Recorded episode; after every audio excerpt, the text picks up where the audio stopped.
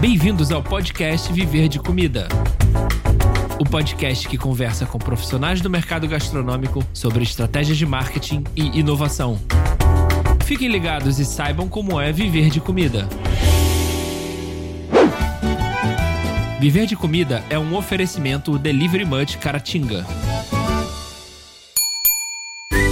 Neste episódio a gente vai falar sobre marketing, sobre Instagram, sobre mídias sociais e sobre criação de conteúdo na internet. A gente tem um convidado muito especial hoje que tem muitas experiências para trocar com a gente. Pri, apresenta pra gente aí quem que é a nossa convidada. Luísa Ramires. Começou em 2016 no Instagram com o perfil Magra de Ruim, estudou brand e neuromarketing e atualmente possui uma empresa de gestão de mídias sociais e consultorias.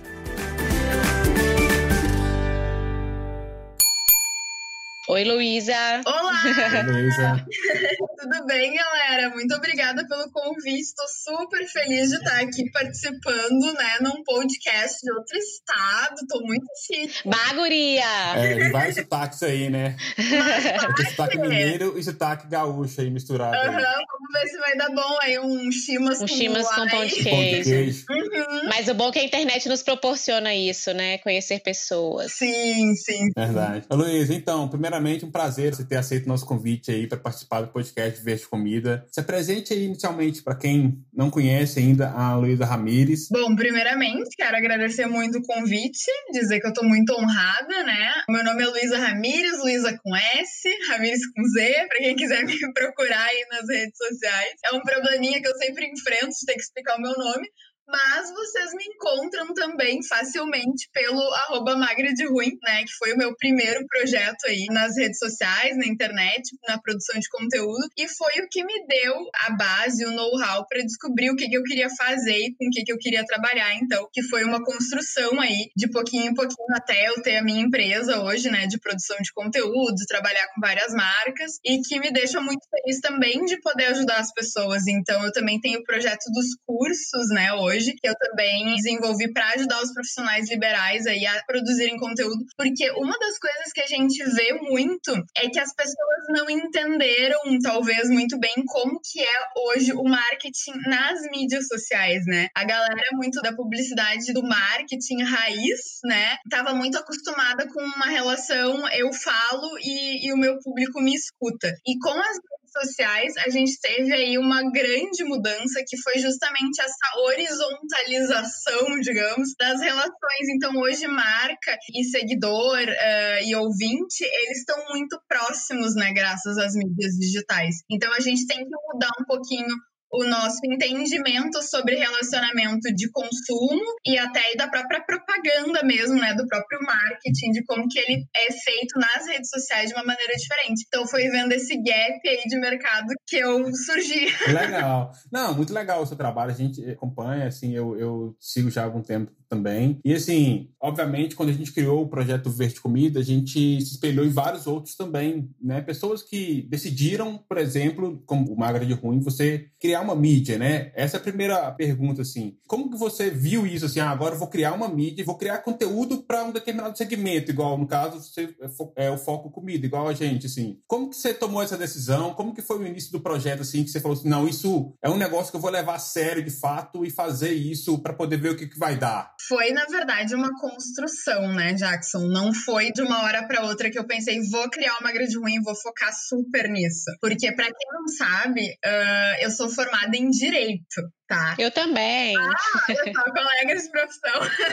Eu não atuo desde 2015, tá? Na, na profissão. Na verdade, desde 2016. Eu me formei em 2015, passei na OAB estava fazendo minha pós lá em Direito Público para preparatório para juiz federal, bem bela.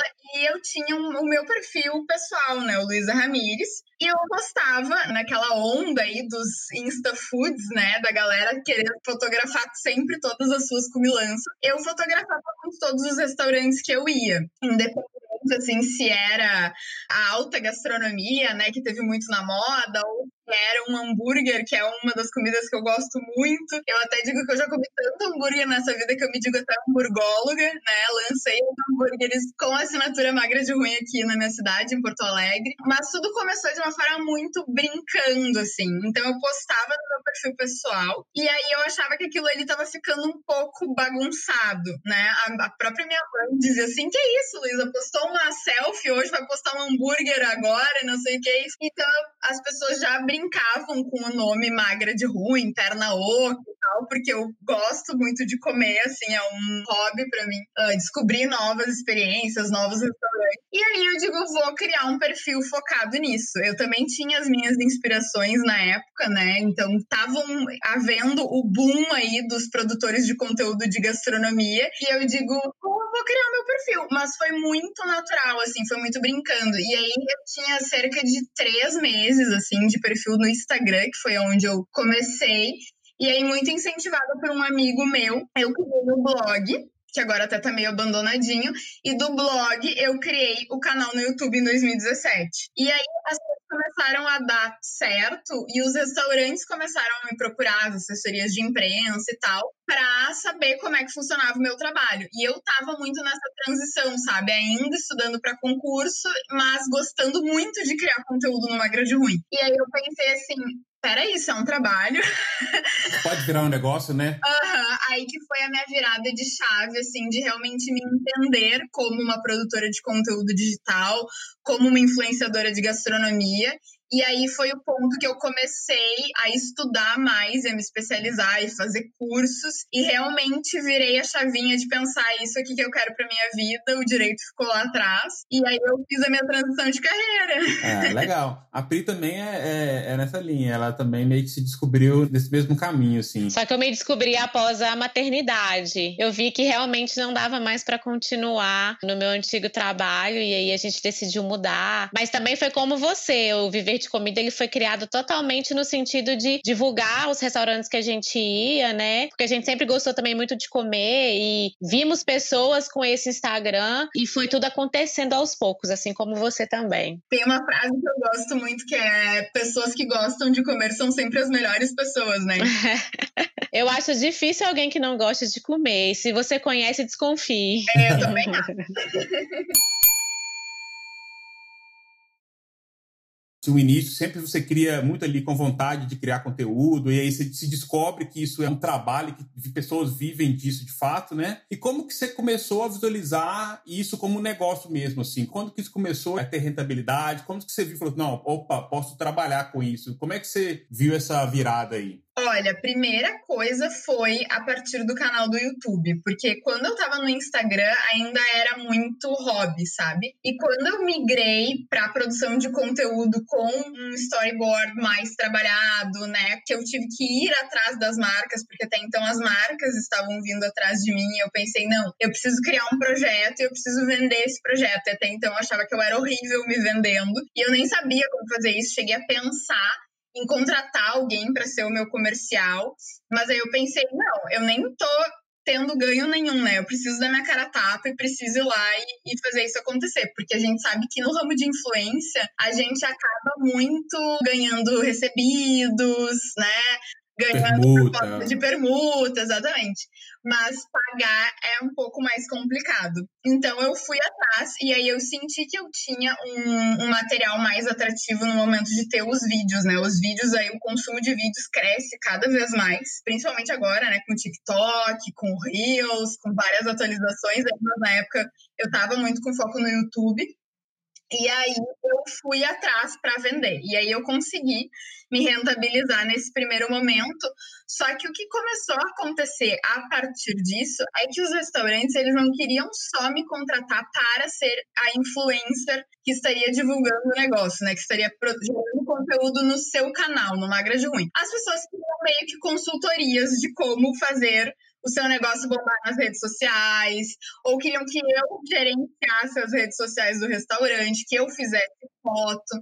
Então foi uma demanda que começou a surgir a partir dos public posts, digamos, de que eu começasse a realmente entregar algo a mais para essa galera que estava querendo me contratar, não só em termos de público, mas em termos de ter uma consultoria organizada ou um curso, uma mentoria. E aí eu fui estudar e criei o meu primeiro curso lá em 2017.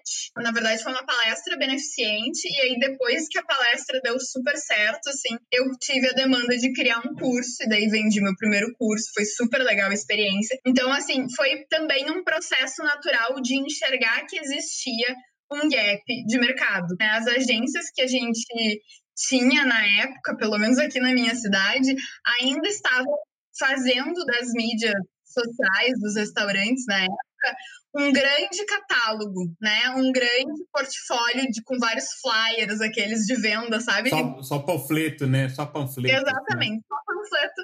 E aí as pessoas não tinham entendido o conceito de criar conteúdo, de se relacionar com o seu público, né? De storytelling, de trazer, de ter uma frequência, uma estética bem trabalhada. Então, tudo isso ainda estava muito. De mostrar a experiência, né? Exatamente, era muito inicial. E aí eu bom, temos um gap aqui, eu não preciso ser apenas uma influenciadora, né? Uma criadora de conteúdo no meu canal. Eu posso fazer isso nos canais das empresas, das marcas que estão trabalhando comigo. E aí é muito engraçado, assim, porque eu vou dizer para vocês que hoje a minha renda provém mais da minha empresa de consultorias e de cursos do que propriamente de influência, porque chegou um momento do Magra de Ruim que eu olhava para ele e eu tava achando ele muito comercial, sabe? É, sim. Como se eu tivesse perdido um pouco daquela essência inicial, sabe? De postar só o que eu gostava genuinamente, assim.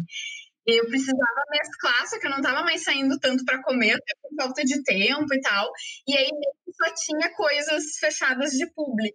E aí eu dei dois passos atrás, assim, e hoje ele é meio hobby e eu faço vizinho de vez em quando, sabe? Mas ele não é o meu foco principal de, de renda. É, e acaba te dando autoridade também, né? Porque até a gente trabalha com isso também, como eu falei, a gente tem aqui, e a gente tem uma mídia disso. E se relacionar com a comida em si, é, a gente vê, igual você falou aí, grande parte dos estabelecimentos tem dificuldade em ter uma rede social que mostre de fato a comida, que mostre a experiência, que você tire a foto ali, que você mostre você comendo ali, qual é a reação, eu acho que esse conteúdo real aí, ele é muito importante. Ele vende muito mais, às vezes, do que até o próprio conteúdo post ali, bem feito e tal. Talvez hoje os estabelecimentos estejam descobrindo mais isso, né? Mas acaba que o influenciador ali que foca nesse, nesse segmento, ele consegue ter uma relevância porque poucas pessoas se propõem a fazer isso, né? A chegar a uma comida e parar tudo para poder fazer um conteúdo em cima daquela comida, dá um trabalho, você às vezes vai comer a comida fria, às vezes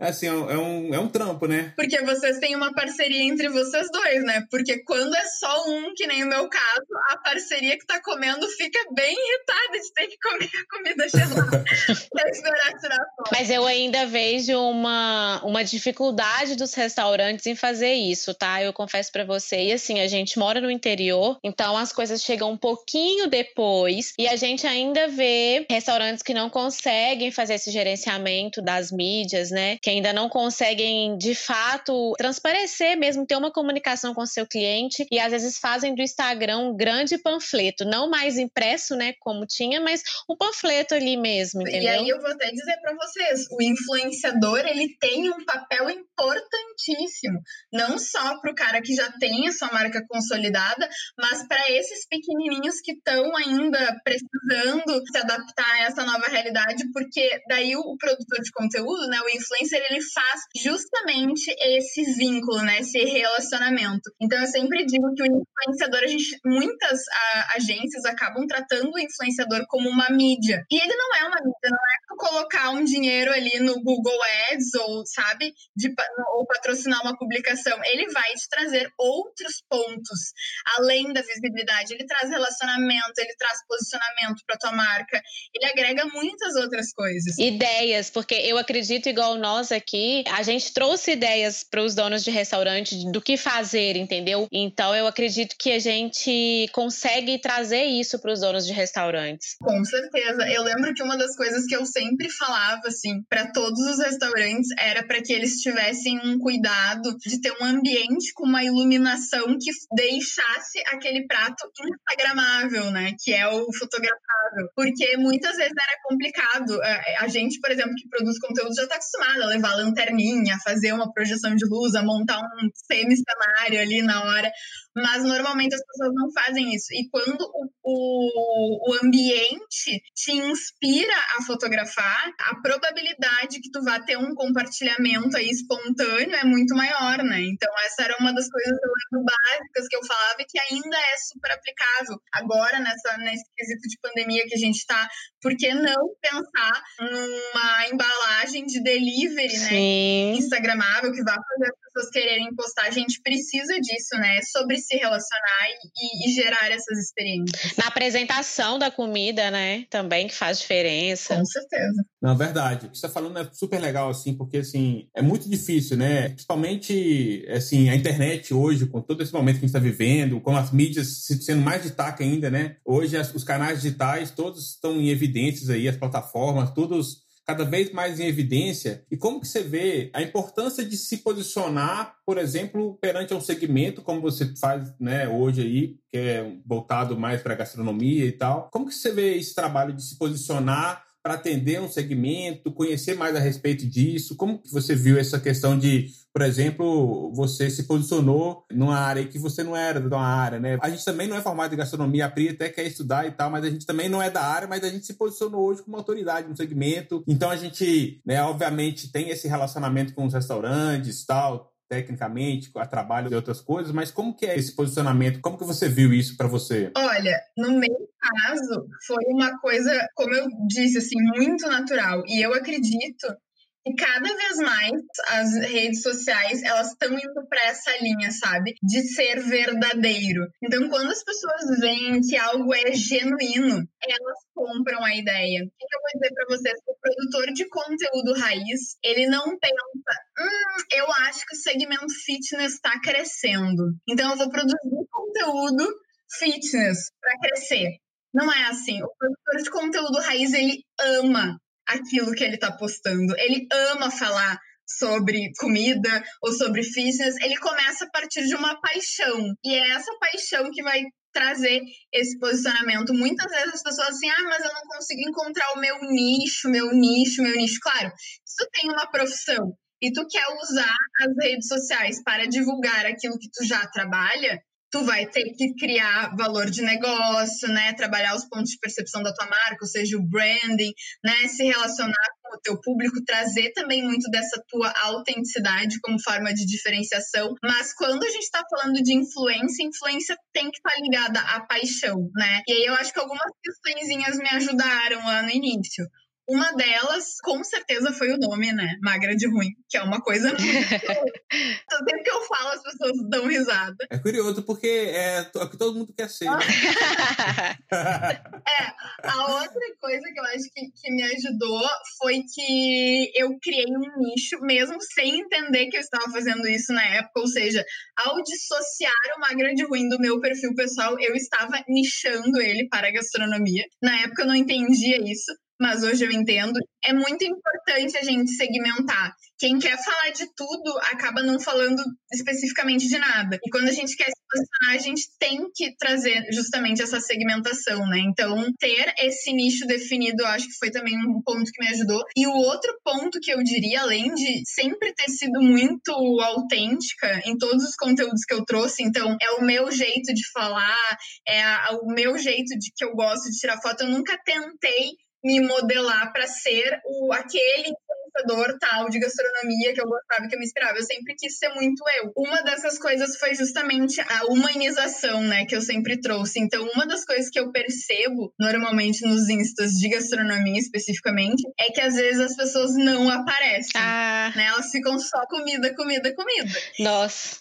Verdade. Vocês são assim? Um pouco. Não, a gente aparece, a Pri aparece. A gente aparece pouco ainda, né? Mas o nosso projeto é, é, como você falou também, a gente tem um projeto de ter um canal no YouTube também, aparecer mais, ser mais é. também. Óbvio que é tudo um processo de evolução. A gente olha os nossos primeiros conteúdos, era só foto. Aí, é uma dificuldade minha, eu confesso. Mas a Pri já aparece mais, eu apareço menos, que eu fico mais nos bastidores, assim. Mas é, é importante aparecer porque é, você mostra a realidade, né? Claro. Você mostra que você vive aquilo, né? E vocês estão criando também a marca de vocês, né? Que também pode estar dissociada da experiência da figura de vocês. Mas quando as coisas estão interligadas, ou seja, desde o início, eu quis que as pessoas soubessem quem era a magra de ruim, sabe? Eu quis que elas criassem essa associação na mente delas. Então, assim, acho que o meu terceiro ou quarto post já foi uma foto minha com um hambúrguer na mão, uma coisa assim, sabe? legal, legal. Volta e meia, tu não precisa varrer muito o meu perfil para encontrar ali quem que eu sou.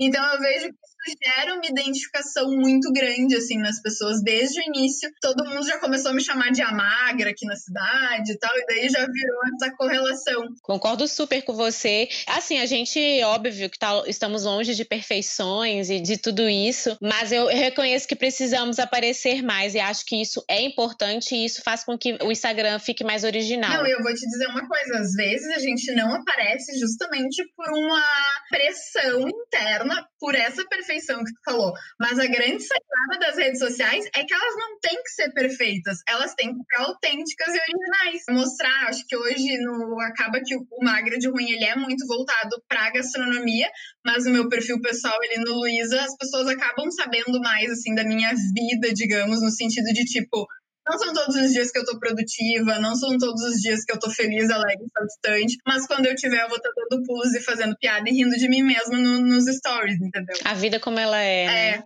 Isso eu acho que foi um grande ponto, assim, desde o início, de, de posicionamento de as pessoas se identificarem, sabe? Sim.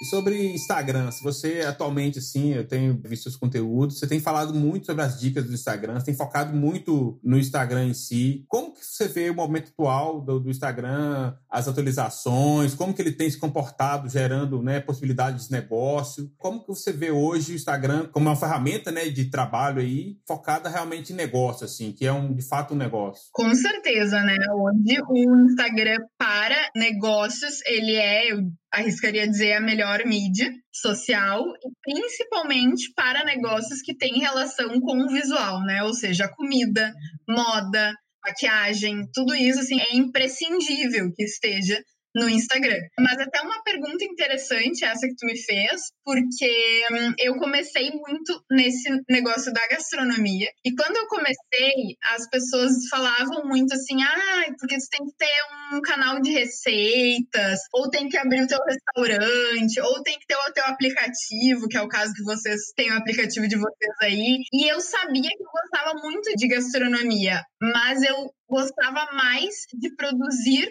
conteúdo. Então, a partir do Magra, eu entendi que o que eu mais amava fazer era ajudar as pessoas a produzirem conteúdo. E aí, porque hoje eu falo tanto no meu Instagram sobre produção de conteúdo para o Instagram. É que é a minha mídia raiz, digamos assim, que eu sou ratinha de Instagram, que eu tô sempre querendo fuçar ali as últimas novidades. É muito importante hoje, quando a gente vai querer produzir conteúdo, que a gente monte quem é a nossa persona de negócio, ou seja, né, pensar justamente qual é o nosso DNA de marca. Vamos fazer uma alusão, assim, o meu DNA, ele é o mesmo DNA da, na ponta do meu cabelo ou na, no meu dedinho do pé. Então, no teu negócio tem que ser assim. Tu tem que, por exemplo, assim, não adianta ter uma comunicação super, super, super humanizada no Instagram se a pessoa vai ligar pro teu saque vai ser atendida por um robô, entendeu? Então as coisas elas têm que caminhar juntas, que o branding é justamente isso, né? É trabalhar todos os pontos de percepção da tua marca para criar essas percepções positivas. Então tem uma coisa que é muito importante, que é o efeito halo, né? Que é falando um pouquinho de cérebro aqui, que a pessoa gosta de um pouco de neuromarketing, é super importante a gente gerar uma boa primeira impressão no nosso perfil, para que as próximas impressões sejam positivas também, porque o efeito halo é justamente essa tendência que o nosso cérebro forma de, ah, eu vi algo e eu gostei, a partir de então eu tenho mais chance de gostar. Ou se eu vi algo e eu não gostei, a minha tendência vai ser não gostar. É aquela história do ranço, sabe? Você tem uma impressão ruim, né? Você já você fica mais, bem mais difícil de, de ser acessado. E o Instagram né? hoje é esse portfólio, né? Com certeza, é isso que eu ia dizer. Pensa assim, a, a gente abrir um perfil e tá aquele monte de panfleto, sabe? Qual é a primeira impressão que a gente vai ter? Não vai ser interessante. Ao contrário, se a gente tiver fotos belíssimas ali com que dê vontade de comer, né? Que é o food styling, ou pessoas ali uh, se deliciando com aquela comida, vai gerar um, outro tipo de percepção. Então, hoje, para crescer no Instagram, a gente tem que ter um conteúdo, claro que a estética é importante, mas o conteúdo, acima de tudo, trabalhar também as questões de storytelling, interagir com os seguidores, então isso é muito importante. Tem gente que simplesmente quer postar e quer crescer e não quer responder ninguém. A gente tá falando sobre reciprocidade, né, gente? Se até a Netflix responde os comentários do post, por que que tu não vai responder. E de uma forma totalmente inusitada, né, a Netflix. Exatamente. E tudo isso dá muito trabalho, né? As pessoas acham que é fácil, né? Ah, quando olham que você tem lá que tá fazendo um trabalho tal com a marca, acho que é fácil essa construção, todo esse crescimento, esse foco mesmo, né? Porque você tem que fazer isso durante muito tempo para você realmente ter um trabalho sólido, né? Sim, e dá muito trabalho, sério. É edição de vídeo, roteirização de vídeo, gravação. Nossa, é um super envolvimento para qualquer primeira coisinha que vai fazer. Os rios ali agora são videozinhos de 15 segundos com vários cortes. É. Tenta fazer um, né? Lançado essa semana agora. Demora quatro vezes mais, cinco vezes mais do que o, o vídeo pronto. Então as pessoas elas não têm essa noção. Por isso que eu acho um ponto sempre importante, assim, eu sempre trago bastidores, para justamente verem o valor do que que tu tá trazendo, sabe? Sim, adoro Luísa News, adoro, continue fazendo. Oba, a Luísa News é um trabalho de pesquisa de dois dias, assim, que eu fico inteiros imersa e depois mais gravação, edição para podcast, é, é super puxado. E é muito atual, eu vi você falando sobre o Léo Dias e a Anitta, coisa que as pessoas até evitam falar e você coloca isso de uma forma muito interessante, que faz com que as pessoas reflitam sobre o posicionamento delas, né, no Instagram. E não como uma coisa de fofoca, entendeu? É isso que eu acho interessante. Ai, fico muito feliz. Sabe que eu odeio fofoca, então eu tenho até uma certa briga interna de trazer esses conteúdos. Só que justamente eles marcam na mente das pessoas, né? Então, esse ponto que tu trouxe é muito relevante. É sobre gerar emoções. As mídias sociais é basicamente sobre isso. Porque quando eu quero algum tipo de emoção, seja uma surpresa ou seja um humor, essas emoções de alta intensidade aí, elas são altamente compartilháveis. Então, mesmo que a pessoa não vá olhar o meu post e compartilhar diretamente ele nos stories, que é o nosso objetivo máximo hoje dentro do Instagram, a pessoa vai comentar com um amigo, sabe? Ela aquilo vai ficar na mente dela para ela querer voltar de novo no teu perfil e ver, ah, eu vi aquela costela maravilhosa que a magra de ruim postou, eu vou voltar lá no perfil dela, porque outra coisa que ela vai me indicar certamente vai ser boa. Então, é sobre gerar emoções, né? Até falando agora do, do Luiza News ali, eu não trouxe no Luiza News, mas eu postei no, no feed o caso da Rata. Ah, vi. Né? Eles quiseram. Sobre o marketing de guerrilha, né? Que você postou. Exatamente. Eles quiseram criar uma emoção, mas eles não mediram qual era a emoção que seria gerada. E daí esse foi o lado ruim que, que não deu muito certo, que foi um tiro no pé, né? Mas temos outros casos muito... É porque meio que eles estavam falando do outro, mas eles também têm defeitos, então. Um pejorativo ruim, né? Não, não, a galera não levou pro humor, a galera levou pro, pra rivalidade. Daí é pesado. Inclusive, vimos várias marcas aí agora na pandemia tomando dislike, né? Sim, sim, sim. Tá na moda ser cancelado, né? É. é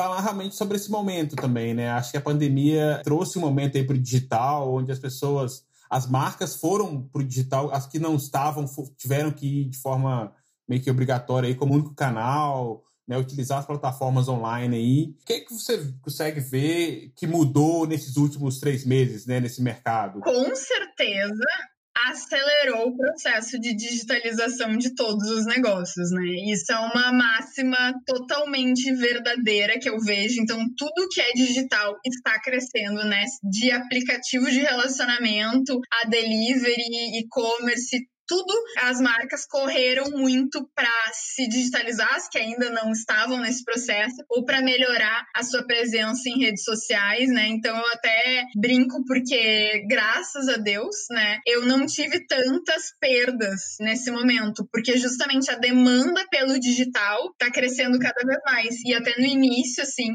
nessa luta por querer salvar os restaurantes que já trabalharam comigo, ou mesmo os que nunca tinham trabalhado comigo, que são um ramo aí que está sendo muito prejudicado, né, pela pandemia. Eu participo de alguns grupos de restaurantes no meu WhatsApp, eu me coloquei à disposição para fazer divulgação gratuita, né? Então eu comecei a divulgar muito os deliveries e eu acho que é um momento até pro, pro aplicativo de vocês aí falando, para cada vez mais fortalecer, né? Porque a gente não sabe ao certo quando que vai voltar aqui em Porto Alegre, por exemplo, a gente teve uma abertura agora fechou novamente, então a gente não sabe quando que vai abrir de novo, mas com certeza as marcas elas estão tendo que se adaptar para ir para o digital, para se relacionar, para fazer outros tipos de vendas que elas não estavam acostumadas. Então, as empresas de eventos também eu vi muito indo para essa área da gastronomia dos congelados e tal. Basicamente, assim, eu diria que a grande mudança que a pandemia trouxe foi na transformação digital dos negócios e nos nossos relacionamentos enquanto consumidores, assim, sabe? A gente hoje a gente talvez não espere de um restaurante que a comida seja a mais maravilhosa do mundo, mas a gente espera que ele seja extremamente seguro, limpo, que ele cumpra todos os, né, as diretrizes da saúde aí, que ele esteja alinhado com algum tipo de projeto filantrópico. Então, acho que os propósitos se alteraram um pouquinho. Aquilo que a gente espera hoje de um restaurante, de uma lancheria aí, é um pouco diferente, talvez, do que a gente esperava antes, né? Acho que hoje todas as marcas, elas têm que vender segurança acima de tudo. É, exatamente. É legal porque você, como a Pri falou, você mostra alguns casos de empresas que têm tido positivos e negativos nesse momento, né? Empresas que estão sabendo explorar essas oportunidades que têm surgido nesse momento e empresas também que, obviamente, estão sendo, como a Pri falou, estão sendo canceladas porque estão, talvez, tentando aproveitar mas de forma errada, né? Talvez. E aí é um tiro no pé. É que a gente tem que cuidar muito, assim, para não parecer oportunista, né? E aí tem de tudo. As pessoas, às vezes, elas não têm muita noção. Por exemplo, eu prefiro acreditar, às vezes, que é falta de noção. Por exemplo, o caso aquele da marca, aquela da, da Tayla Ayala, né? Do vírus. Do... Ah, eu vi. É horrível. Né? A pessoa isso, tentar fazer um oportunismo com um assunto que tá bombando. O nome, né? Do Covid. É muito ruim, mas mas assim, a gente tem. Eu tive aqui em Porto Alegre um caso que, graças a Deus, o dono do restaurante me perguntou o que eu achava antes de, de lançar a ideia. Ele pegou e me mandou: Ah, eu tô pensando em criar uns combos com nome de filmes. Aí ele me mandou, era tipo Parasita, os nomes dos filmes que ele ia criar. E eu digo: Não, pelo amor de Deus. Aí eu segurei, sabe? Porque eu acho que, meu Deus do céu, eu nem sei o que, que eu fazer com ele se ele chegasse a lançar um troço. Então a gente tem que cuidado né, né, na comunicação nesses momentos. Então, ter uma boa gestão de crise é fundamental, né? A cada postzinho que tu vai fazer, dá uma pensadinha assim, essa legenda que eu tô ofendendo, pessoas podem levar para um lado dúbio ou não, então a gente tem que ter cuidado triplicado nesse momento, é muito delicado, né? É muito. Tudo que você fala pode virar contra você. É, não, não dá pra, tipo assim, não é momento pra, pra brincar com a realidade. É. Tem que ter cautela, né? Assim, é um momento sensível, assim, as, as empresas, o mundo nunca passou por um momento como esse, então tem que ser sensível, tem que pensar, realmente analisar se aquele ali não está, é, de fato, agredindo mais ainda alguém e tal, então é isso mesmo que você falou. Com certeza, é um momento delicado, mas que todos nós vamos ter que nos adaptar, né? A gente vai se adaptando aí até que isso consiga passar, que eu acredito somente com a vacina mesmo, que isso vá voltar um pouco do que era antes. É um, é um problema, né? Até agora, no próximo Luiza News, vou dizer para a Pri aí ficar ligadinha. Adoro. Tem uma pesquisa que saiu que fala, né, das intenções da galera voltar a ir para os restaurantes e tal. Então, assim, essa volta também vai ser um momento muito delicado que é interessante a gente já ir se preparando, né? Para que realmente o que, que a gente pode fazer para fazer com que as pessoas se sintam mais seguras de ir no meu restaurante depois que tudo isso passar. Porque pode ser que muitas pessoas continuem no delivery, continuem com medo, né? O medo assolou muito aí as pessoas, né? Então a gente tem que medir isso e tentar achar soluções já antevendo essa situação. É, confesso para você que eu fico em dúvida entre vai abrir a porteira e todo mundo vai sair e entre as pessoas vão ficar com medo. Eu fico nessa dúvida ainda. Ah, então tá. Então eu vou trazer pesquisa terça-feira para ti. Beleza. A gente ficaria, acho que, horas conversando aqui. Ah, com certeza. Deixar, eu falo. é um tema muito legal de falar, a gente gosta muito de falar também. Mas queria te agradecer pelo papo aí, pelas ideias que você deu aí. Com certeza, assim, pra gente sempre é um aprendizado quando a gente conversa com cada profissional, assim, a gente vê aí como que a gente que a gente está fazendo faz sentido, a gente tem que continuar, cada um tem a sua jornada, né? E a gente vai aprendendo aí. Tá bom? Muito obrigado. Obrigada, Luísa, pela participação. Queria te agradecer também pela generosidade. Eu acho que esse momento, uma das coisas que são legais nesse momento que a gente está vivendo agora é exatamente essa: a generosidade e a troca entre as pessoas, tá? Obrigada mesmo. Ai, que lindos! Tô super feliz de ter participado aqui desse papo com vocês. Foi muito gostoso. E vamos rezar para que essa pandemia passe logo, para que eu possa visitar aí os botequinhos com vocês. Ah, isso é bom. Isso é bom. É um bom programa pós-pandemia aí. Quando abrir a porteira. Olha a gíria mineira, abrir a porteira.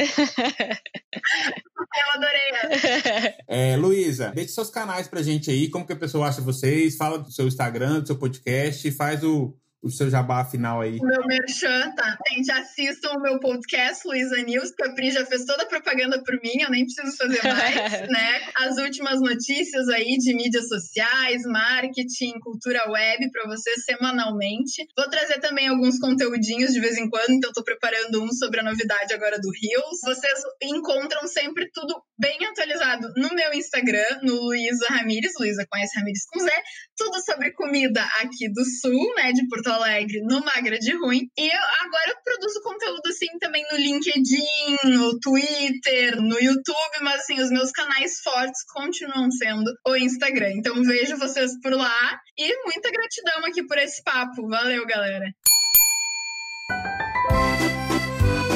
Esse foi mais um episódio do podcast Viver de Comida. Muito obrigado por estarem aqui com a gente e nos sigam nas redes sociais, arroba Viver de Comida. Até o próximo episódio. Este podcast foi editado por Felipe Mux